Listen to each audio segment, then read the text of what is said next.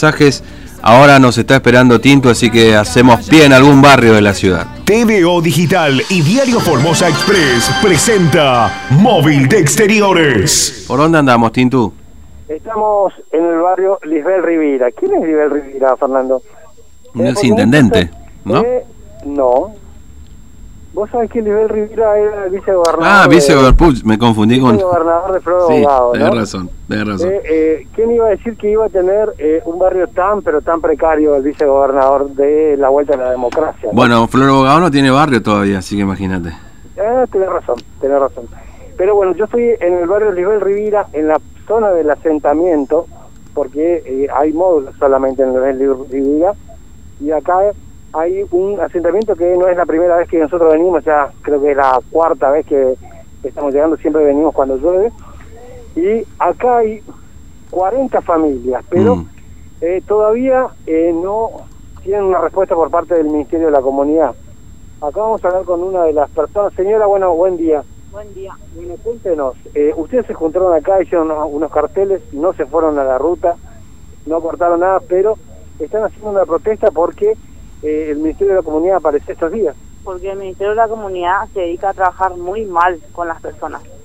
Nosotros queremos que el Ministerio de la Comunidad tenga igualdad, que trabaje con todos por igual, con todos por igual, no por acomodo, no por conveniencia.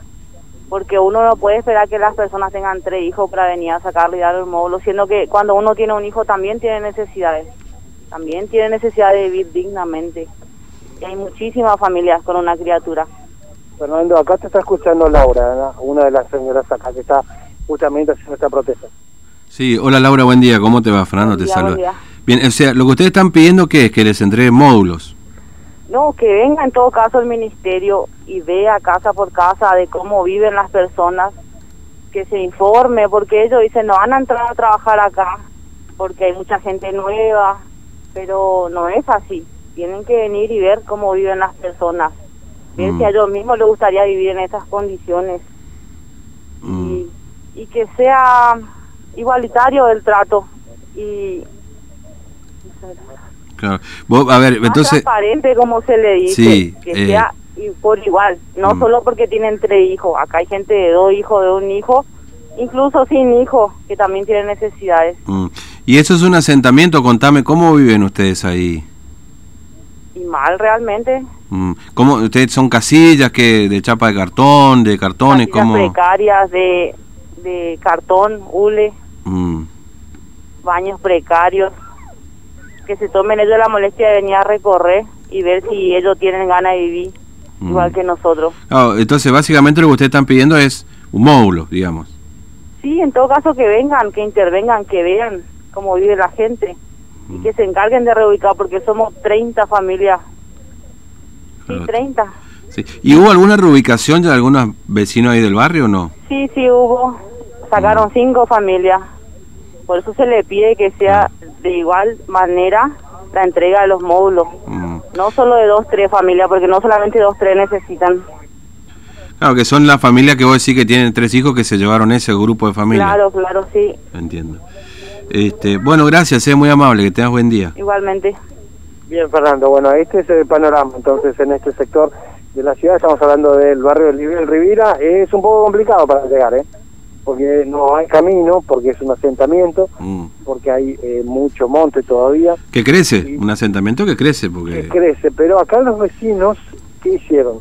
Eh, pusieron, eh, ellos pusieron eh, los números de los que ya estaban anteriormente, pero ya eh, se van sumando más gente, y lo que hizo el Ministerio de la Comunidad el otro día fue venir y agarrar tres, cuatro casas que estaban acá en, en la, en la punta, y sin consultarle a los vecinos que estaban hace rato ya acá, Fernando, se- para, para hablar y meterse, y bueno, y se, se lo llevaron. Ese fue eh, lo que irritó a estas personas. Esas personas podían haber ido a cortar la ruta, Fernando, pero no se fueron, justamente eh, respetando el tema del COVID, ¿no? Mm.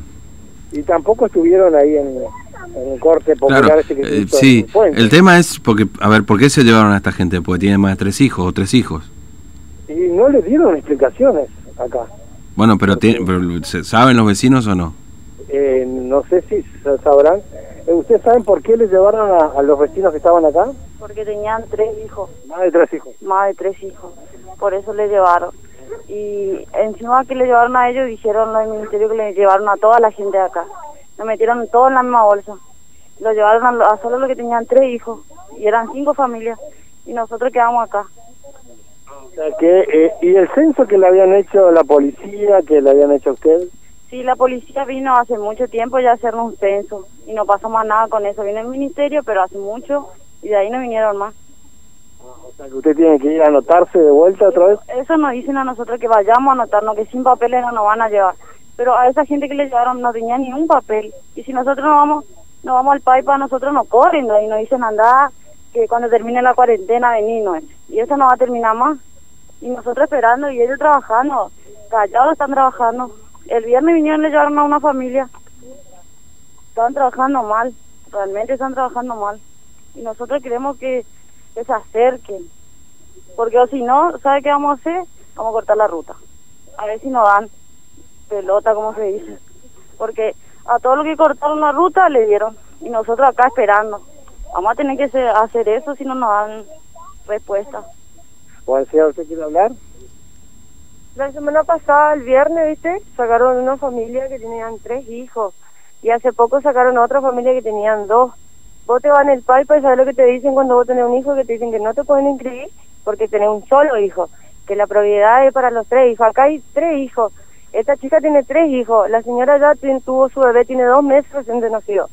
¿Y vos crees que la señora esa que se bajó en camioneta, todo pipí cucú, se bajó a mirar acá cómo nosotros vivimos, o si hay familia, o si hay alguien acá? No, no se bajan, ellos no te preguntan si nosotros necesitamos mercadería, si necesitamos chapa, los días de lluvia, ¿vos crees que alguien viene? No se puede salir los días de lluvia. El baño, ¿sabe que Usamos balde. Ellos viven, ellos, ¿sabe qué hacen? Se limpian con bidet la cola. Nosotros no, nosotros con un balde cagamos, con un balde meamos. Nuestros hijos, ¿qué hacen? Nada no hacen nuestros hijos, ¿por qué? Porque no saben lo que está pasando. Y ellos no vienen acá, ellos no te vienen a preguntar cómo vos vivís, qué te hace falta. Hay días que no hay agua, hay días que no hay luz, los días de tormenta, ¿sabes lo que es el peligro? Las criaturas lloran porque se mueve toda nuestra chapa, se mueve todo nuestro hule. Hay gente que ni siquiera tiene asegurada su casa. No se puede así. Yo tengo una hija. Mi hija tiene broncoespasmo y tiene una hernia. Ella no puede vivir en humedad. Ella no puede. Yo no puedo pagar alquiler. Yo salgo a cortar pasto. Soy mujer y salgo a cortar pasto. ¿Pero por qué? Porque mi hija tiene que comer todos los días. ¿Entendés? Y ellos no vienen a preguntarte nada, no te vienen a preguntar. No pasan casa por casa de qué problema tenés vos, qué problema hay acá, qué necesitas. Vinieron, no se bajaron, no se bajaron a preguntar. No, no te vienen, vienen y dicen, no, hay cara nueva. ¿Y qué saben ellos? Si vos que vinieron casa por casa a golpear. No, no golpearon, no te preguntan nada. Hay veces que no tenemos ni para comer los días de lluvia, no se sabe ni dónde salir, no se puede trabajar. Salí, te quieren meter en cana, ¿por qué? Porque no tenés permiso. ¿Qué onda? No, no se puede. No te preguntan nada, por lo menos un comedor. Por lo menos eso, aunque sea. Porque si ya no te van a dar respuesta. Allá en la casa de mi mamá, una vecina, tiene semejante casa. Se fue a cortar ruta, ahora tiene en su casa en lote. 10, 110. Tiene negocio ya la señora. ¿Cómo puede ser? Y nosotros, mira, todavía no tenemos ni siquiera para comer y ellos ya tienen ya un terreno. Un doctor, un abogado tiene una vivienda, tiene un módulo. Y a nosotros no nos dan ni siquiera una chapa, no nos dan nada. Por lo menos un comedor que vienen a repartir mercadería. Nada no nos hacen. Muchas gracias, señora. No, no. Ahí estaba.